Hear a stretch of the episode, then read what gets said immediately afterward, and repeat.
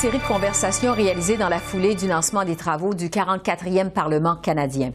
Alors qu'on s'attend à ce que la réconciliation avec les peuples autochtones occupe une place de premier plan dans cette nouvelle législature, que signifie-t-elle au juste cette réconciliation? Et on en est où dans ce processus au Canada? Et quelles sont les attentes à cet égard?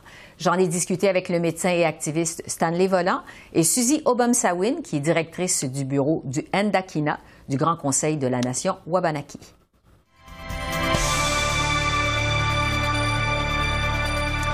Docteur Stanley Volant, médecin, professeur et conférencier, bonjour. Bonjour, quoi? Euh, votre parcours vraiment est impressionnant et surtout euh, semé de beaucoup euh, d'embûches. Bon, vous êtes le tout premier autochtone québécois à devenir chirurgien. Vous avez dédié une bonne partie de votre vie à la promotion des saines habitudes de vie au sein des Premières Nations. Racontez-nous d'abord votre parcours et ce qui a été le moteur à vous de votre engagement. Bien, mon parcours commence dans la communauté de Pessamit, une communauté nous euh, de, la côte nord. Et ça a commencé euh, très jeune quand mon grand-père m'a dit euh, mon fils, tu as la chance de pouvoir étudier à l'école et de pouvoir apprendre le langage des autochtones, leurs sciences, leurs leur lois, pour revenir chez nous, pour peut-être nous aider à revoir ce, ce, qui nous a été pris ou pris par d'autres personnes. Donc, les barrages de, de Québec sur le territoire des Inuits, euh, qui ont causé beaucoup de dégâts. Et fort de cette mission-là que mon grand-père m'a donnée, euh, j'étais à l'école et euh, bon, tranquillement, je me suis je me suis rendu compte que la médecine était une voie intéressante pour moi parce que j'avais une facilité en sciences et donc en 84, je suis rentré en médecine à l'Université de Montréal et j'ai fait mon parcours jusqu'en 94. Je suis devenu le premier chirurgien autochtone d'origine québécoise euh, donc, pour moi, c'était un long parcours et euh, dès le début, je me suis intéressé au, euh, à la santé des Premières Nations et surtout au déséquilibre au, niveau de l'état de santé des Premières Nations versus les Canadiens et les Canadiennes. Et pour moi, c'était important de pouvoir rétablir cet équilibre-là. Et d'ailleurs, quand j'avais été admis à l'Université de Montréal, j'avais été admis dans un poste discrétionnaire du doyen et du vice-doyen de l'Université de Montréal. Et il m'avait dit, on, on te prend et on, pense que tu es fait partie de cette solution-là, euh, de pouvoir rétablir un équilibre au niveau euh, de l'état de santé des Premières mm-hmm. Nations pour améliorer l'état de santé des Premières Nations. Donc, euh, pour moi, ça a été une mission, mon, mon objectif de rétablir ce, cet équilibre-là un jour. Euh, je ne pense pas que de mon vivant, je vais voir que, l'état de santé des Premières Nations sera identique à celle des restants des Canadiens. Mhm. J'espère que du vivant de mes enfants, de mes petits-enfants, on le verra. Et j'y travaille très fort. Je suis persuadé que ça arrivera un jour. Euh, on va revenir dans un instant sur le système justement à l'égard des Autochtones. Mais j'écoute votre histoire, docteur Volant, et visiblement, votre grand-père est central dans votre vie. Qu'est-ce qui fait qu'il a voulu autant pour vous? Mon grand-père a été m'a adopté euh, en premièrement. Il est venu me chercher dans un orphelinat à Québec, euh, la crèche Saint-Vincent. Euh, donc, il voulait me garder. et pour, pour lui, j'étais comme le symbole de peut-être de, corriger des, erreurs du passé. je me rappelle que j'avais demandé à mon grand-père en allant à la chasse, j'ai dit Qu'est-ce que tu as eu comme compensation d'Hydro-Québec pour tous les territoires qui ont été inondés de la rivière Pessamit et du complexe Manicoutarde? il m'a dit qu'il avait reçu une boîte de une boîte de munitions pour sa carabine. Puis il m'a regardé en faisant signe qu'il était honteux d'avoir accepté un tel cadeau qu'il aurait peut-être dû refuser. Mais euh, il ne savait pas écrire, il ne connaissait pas la, langue française. Donc, euh, et pour lui, j'étais le symbole que c'était possible de pouvoir corriger ces erreurs-là et de redonner la fierté et aussi le, le, le goût de continuer pour notre peuple.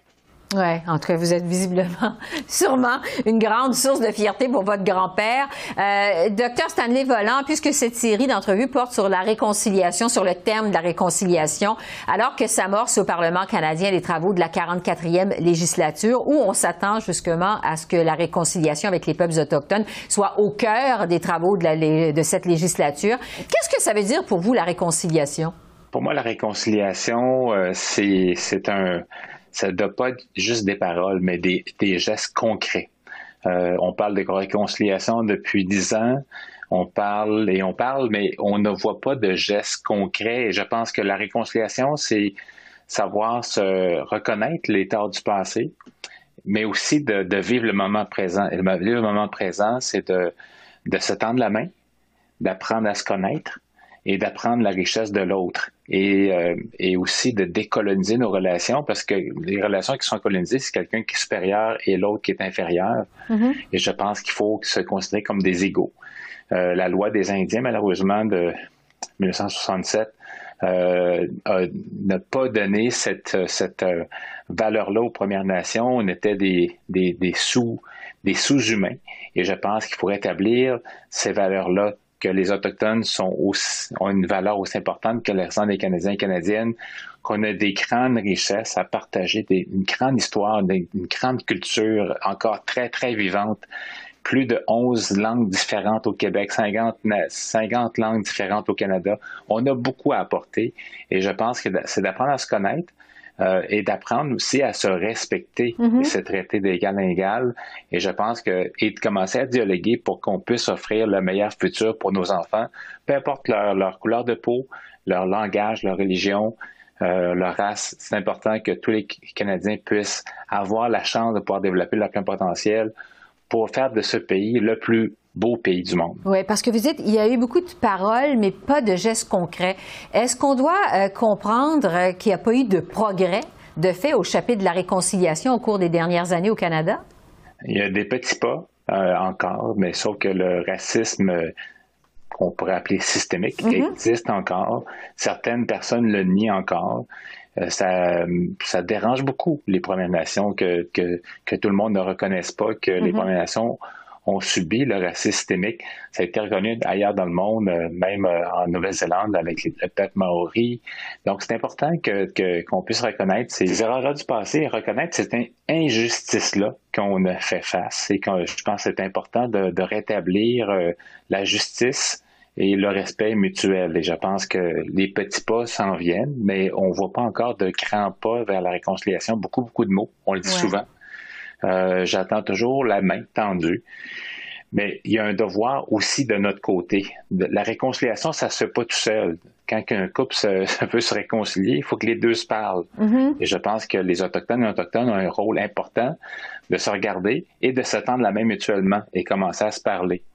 Euh, par exemple, dans mon, j'ai une organisation sans but lucratif qui s'appelle le Chemin des Mille Rêves au euh, L'an prochain, on va organiser dans plusieurs communautés autochtones du Québec une marche qui va promouvoir les saines habitudes de vie, mais on va demander aux gens de promenation d'interpeller leurs voisins non autochtones pour venir marcher avec eux, pour apprendre à se connaître, parce que apprendre à se connaître, souvent, c'est juste se parler, dialoguer, puis euh, pas juste se juger à travers des livres, à travers des émissions de télévision, mais de, vraiment se parler, de, se connecter. Et euh, c'est un petit pas qu'on fait, mais j'espère qu'un jour, tous les Canadiens et Canadiennes pourront aller tendre la main à leur, à leur euh, voisins les Autochtones des Premières Nations du Canada. Pour assurer donc une meilleure cohabitation. En tout cas, il y a un drame euh, qui nous a fait prendre conscience du chemin qui reste encore à parcourir en matière de réconciliation. Évidemment, c'est la mort tragique de Joyce Echaquan euh, le 28 septembre 2020. Un peu tout le monde connaît l'histoire, mais je la répète, là, la mère de famille à Tikamek qui est décédée à l'hôpital de Joliette au Québec sous une pluie d'insultes racistes de la part du personnel soignant. vous, docteur Volant, qui travaillez vous-même dans le domaine de la santé au Québec. Vous êtes médecin. Euh, pour nous, évidemment, cette mort atroce, ça a été un électrochoc. Mais je me demandais, vous, comment vous avez réagi à cette mort révoltante de Joyce et Ben, j'ai pris conscience des faits en même temps que tout le monde au, Québec, au Canada. J'ai regardé euh, à la télévision, j'ai regardé le, le, le, fameux vidéo hein, que Joyce a fait avant sa, mort. Euh, pour moi, ça a été un électrochoc, une claque dans ma figure parce que comme autochtone, j'ai entendu parler depuis des années de maltraitance, de, traitement euh, injuste des, Premières Nations dans les, hôpitaux de la province, soit à Manawan, pas à Manawan, mais à Joliette, soit à La Tuque, à Robertval, à, à Bécomo, à cette ailleurs dans la province. Et euh, j'ai pas porté attention, j'aurais dû apporter attention à ces, à ces gens-là, mes frères, mes sœurs qui me disaient on n'est pas traité de façon juste dans les hôpitaux du Québec. je fais partie de l'établissement médical, je suis autochtone, fait que j'étais pris un peu entre les deux feux mm-hmm. et d'entendre et de voir euh, ce qui s'est passé avec Joyce. Pour moi, ça a été un électrochoc. Euh, j'ai dit bon, j'ai pas peut-être pas de la traîtrise, mais je me sentais un peu traître vis-à-vis de mon propre peuple et j'ai dit non, ça suffit. No, euh, idle no more. Je dois agir, je dois changer les choses. J'ai un devoir maintenant de devoir euh, mettre à l'agenda le racisme systémique qui est, vécu, par les Premières Nations à travers le système de santé, pas juste au Québec, au Canada, de l'Est en Ouest, du Nord au Sud. Donc, c'est euh, c'est pas juste un fait québécois. Ça se passe à Saskatoon, ça se passe à Vancouver, ça se passe dans le Grand Nord du Manitoba.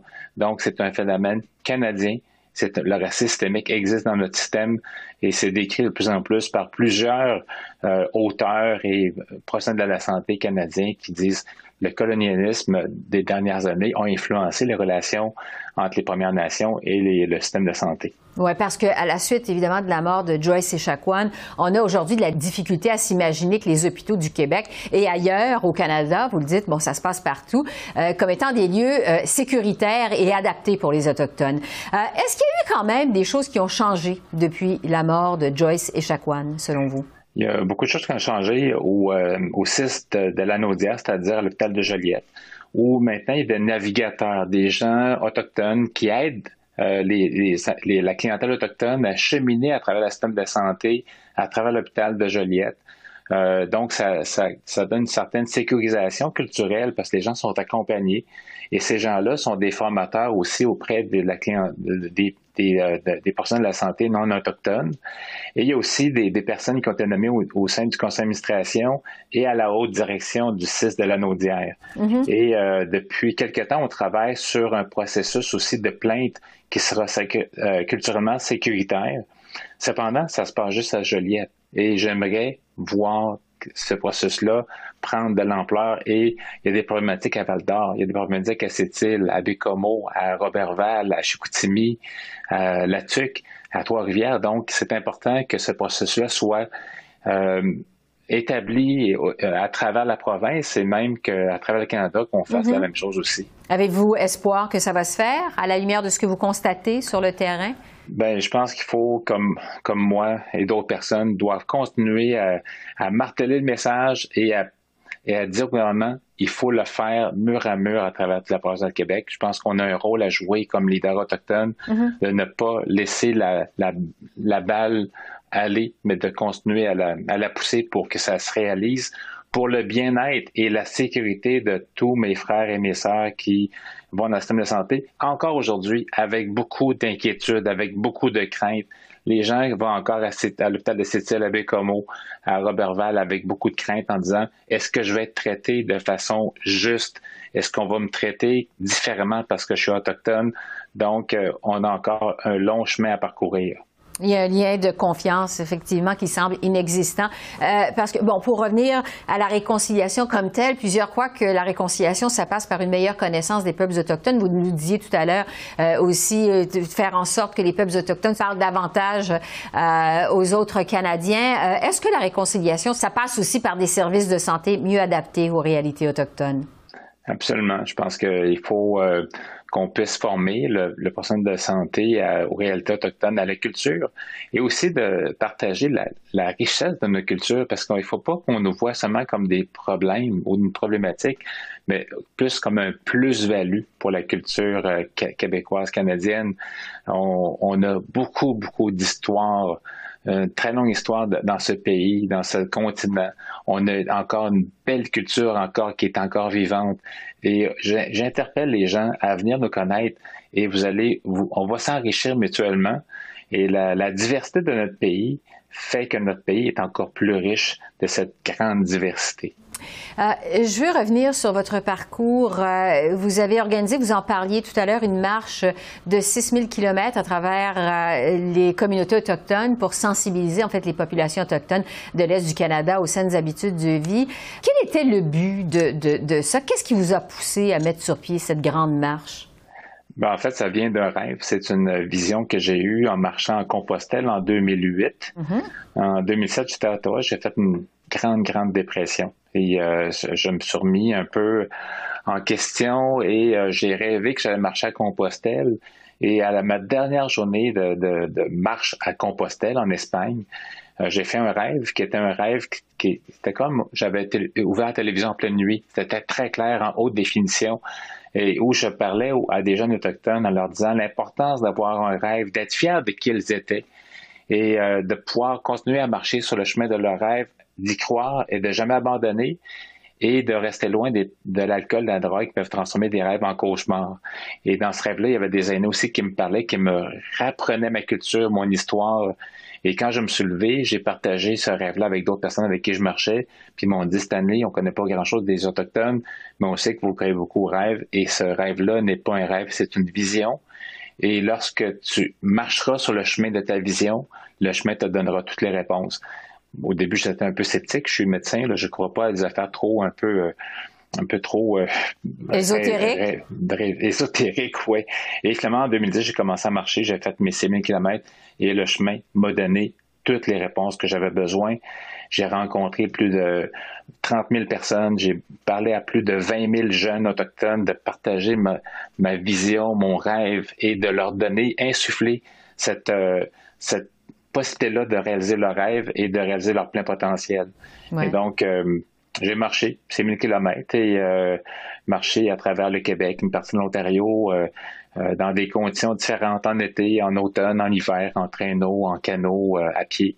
Je le disais d'entrée de jeu, docteur Stanley Volant, vous êtes le tout premier autochtone québécois à devenir chirurgien. En fait, vous êtes un exemple de réussite pour la jeunesse autochtone. quelle est l'importance justement pour les jeunes autochtones d'avoir des modèles comme vous, vous pensez? Ben, ça, ça, permet de, de, parce que souvent les jeunes autochtones n'ont pas de modèle à proximité et pour eux c'est pas possible, c'est juste possible pour les non autochtones de réaliser leur rêve. Et, euh, et pour moi c'était important et je pense qu'il y a plusieurs beaux modèles autochtones à travers tous les pays, euh, des femmes et des hommes et on a besoin de ces modèles-là pour qu'on puisse dire si cette année a réussi, moi aussi je peux réussir et encore mieux. Et c'est le message que je donne. Moi, je suis quelqu'un de très ordinaire. J'ai, j'ai juste cru à mon, à, mon rêve. Euh, mais je pense que les jeunes ont un potentiel de réaliser encore plus de rêves que ça. Et un jour, j'arriverai d'avoir un premier ministre euh, autochtone au Canada. Je ne sais pas, je vais le voir de mon propre vivant, mais je le souhaite fortement. Mm-hmm. euh, ce qui démontrera cette réconciliation-là est possible, que tous les Autochtones puissent aspirer à à développer leur plein potentiel, peu importe euh, lequel. Alors, un premier ministre autochtone euh, au Canada, sait-on jamais? C'est l'avenir qui va nous le dire. Docteur Stanley Volant, médecin, professeur et conférencier, merci beaucoup de nous avoir fait euh, une petite place dans votre horaire très chargé pour nous parler aujourd'hui. C'est très apprécié. Merci. et qui veut dire en Inou, je vous donne une outarde à manger. Puis, euh, parce que pour nous, euh, c'est le mhm. plus beau cadeau. Le chasseur qui donne son outarde, c'est comme une daigne qui tombait du ciel. Et l'outarde symbolise des valeurs très importantes aux Inuits, c'est-à-dire l'ensemble, le mamo, mamuitun, et l'entraide, le wawititun, parce que les, les, les outardes s'entraident pour voler ensemble vers le sud ou vers le nord. Mhm. Et euh, pour nous, c'est un symbole de, qui représente bien notre peuple. Alors, on vous remercie beaucoup pour cette euh, outarde offerte en cadeau. C'est très apprécié. Merci. Au revoir. Au revoir. Merci.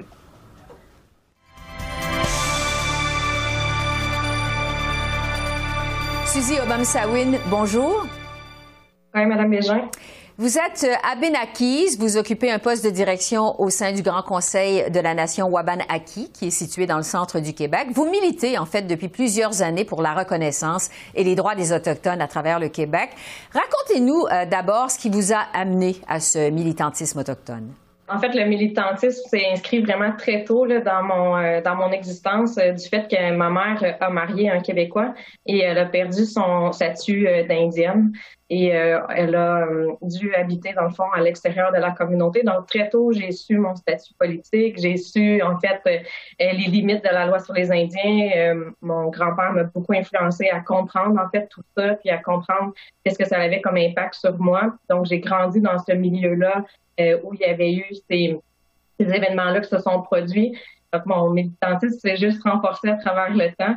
Euh, puis après ça, euh, j'ai pu transformer ce militantisme-là en quasi, dans le fond, une carrière professionnelle au sein du Grand Conseil où que je fais fait en sorte de, de, vraiment aligner mes valeurs, mes visions, mes perspectives avec tout le, temps que je passais là, à essayer de défendre euh, les droits de ma nation, des Premières Nations de manière générale également.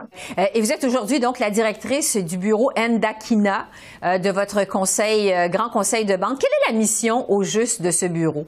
Dans le fond, le Grand Conseil de la Nation Benaki, c'est le conseil tribal de la nation. c'est vraiment un, organisme qui est là pour offrir des services centralisés pour les deux communautés Benakis, Odanak et Wolinak. Euh, le bureau d'Indakina a été créé en 2013, donc c'est vraiment un poste où j'ai été invitée, dans le fond, à assurer la direction et à vraiment définir le département, à le, à le, modeler à ma vision, si on veut. Le bureau fait, euh, en fait, répond à tout ce qui est d'ordre territorial, donc toutes les questions liées aux consultations, aux dossiers de revendication, aux différentes études d'impact sur l'environnement. Cette entrevue, euh, Suzy Obamsawin, s'inscrit euh, dans notre série sur la réconciliation, alors que pour la toute première fois dans l'histoire du Canada, le discours du trône a été présenté à Ottawa par une gouverneure générale d'origine autochtone. On s'attend à ce que la réconciliation soit au cœur des travaux de ce 44e Parlement. La réconciliation, ça signifie quoi pour vous? Pour moi, ça va être la voie de la réconciliation, ça va être de vraiment voir les transformations qu'on voit, dans le fond, que les différents politiciens euh, et politiciennes font euh, ce qu'ils ont dit qu'ils feraient. Euh, ça fait quand même plusieurs générations que les, les, membres des communautés entendent des propos comme quoi qu'on voudrait rallier, qu'on voudrait faire plus.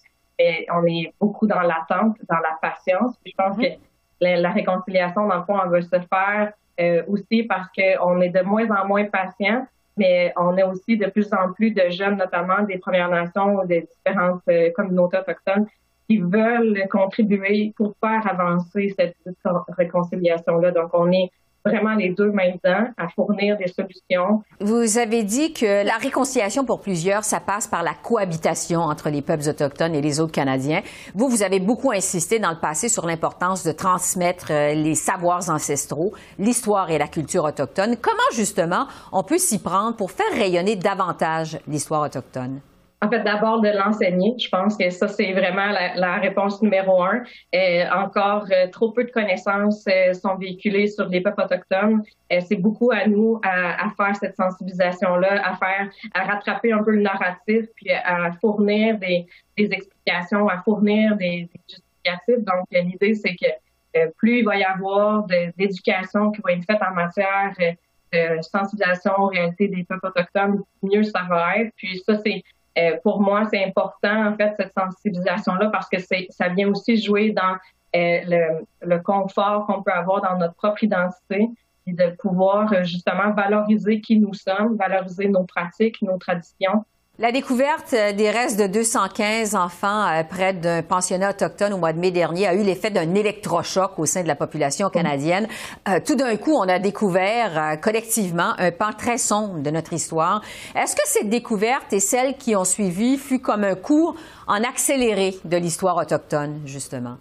Euh, je pense que oui, mais je pense que c'était euh, malheureux parce que ça faisait des années que c'était dit que, c'était ça a été même témoigné lors de la commission vérité et réconciliation qu'il y avait en fait des différentes sépultures puis que c'était important d'aller les, localiser. Euh, je pense que ça, ça a été le coup marquant pour dire on ne peut plus fermer les yeux. Maintenant, c'est découvert, il y a des preuves extrêmement tangibles. Ce n'est plus juste des propos véhiculés dans le fond par les différents représentants des communautés, c'est réel. Euh, donc, euh, oui, ça a eu un nombre de chocs. Ça a eu un nombre de chocs clairement davantage du côté non autochtone parce que c'était des choses qui étaient connues chez nous, c'est des choses qu'on savait que que c'était dit, euh, que c'était pas, c'était pas, ça nous a pas pris de cours en fait. On était conscient de ça. tant mieux. En fait, c'est sûr que c'est triste comme événement, mais tant mieux que ça que ça peut éveiller davantage les consciences que maintenant que c'est que c'est c'est très, très, très tangible. Et on peut, on peut cheminer dans la discussion. Là. Euh, puis ça, ça va être bénéfique en fait au final. Vous avez déjà dit en entrevue que vous constatez que les jeunes des Premières Nations s'intéressent davantage à leur culture par rapport aux générations précédentes qui étaient honteuses d'être autochtones. Qu'est-ce que vous avez constaté au juste? En, fait, on, le voit que le, fait que les jeunes sont davantage intéressés puis veulent se réapproprier leurs connaissances, ça a une incidence aussi sur leurs parents, voire même leurs grands-parents. Puis ça, c'est quand même quelque chose aussi qui est extrêmement positif pour plusieurs communautés. euh, moi, j'ai vu grandir notamment ma mère puis plusieurs des membres de mon entourage avec le poids de l'identité qui était vraiment euh, quasi une identité de trop là, à porter. Puis euh, c'était vivre dans une société pas à visage caché, mais je dirais qu'il l'exposait pas là, de façon très publique. Je pense que ça, ça le, fait qu'aujourd'hui on est davantage confortable en fait avec qui nous sommes, fait en sorte là, que c'est euh, ça, ça, a vraiment un, un, un relent communautaire, puis ça nous rejoint davantage. La réconciliation, euh, Suzy Obama-Sawin, ça passe pour plusieurs par la gouvernance des peuples autochtones également. Vous œuvrez vous-même auprès du Grand Conseil de la Nation Wabanaki. Euh, Qu'est-ce que vous pensez de cette notion de gouvernance au cœur du processus de réconciliation? C'est super important, dans le fond, d'avoir un plan de match. Là, puis c'est, l'idée, c'est euh, de, savoir vers où on veut aller. Donc, euh, cette gouvernance-là, elle va vraiment s'incarner avec euh, ce qui se fait aussi dans les autres paliers de, gouvernement. Donc, quand on parle un même langage, on arrive à aller beaucoup plus loin dans, nos discussions, de faire en sorte qu'on ait des retombées très tangible pour les membres des communautés. En terminant, je veux euh, revenir sur la réconciliation. Dans un monde idéal, ça ressemblerait à quoi euh, pour vous? Qu'est-ce que vous souhaitez pour vos enfants, parce que vous êtes mère de famille, et pour les générations futures d'Autochtones? Oui, ben, moi, en fait, je dis euh, probablement toujours un peu la même chose, c'est que euh, je veux vraiment que mon fils puisse grandir dans un monde où il va se sentir libre d'être qui il est, euh, puisse espérer les mêmes possibilités, euh, qu'il n'y ait pas de limite à ses, à ses rêves, dans le fond, qu'on puisse vraiment le laisser rêver d'être qui il veut être.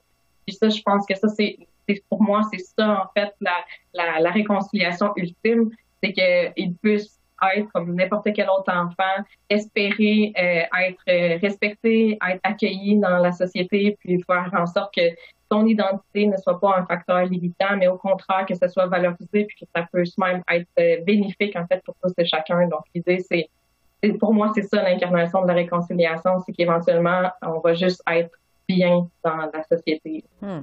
Suzy Obama-Sawin, euh, directrice du bureau du Ndakina, du Grand Conseil de la Nation Wabanaki. Merci beaucoup. Merci.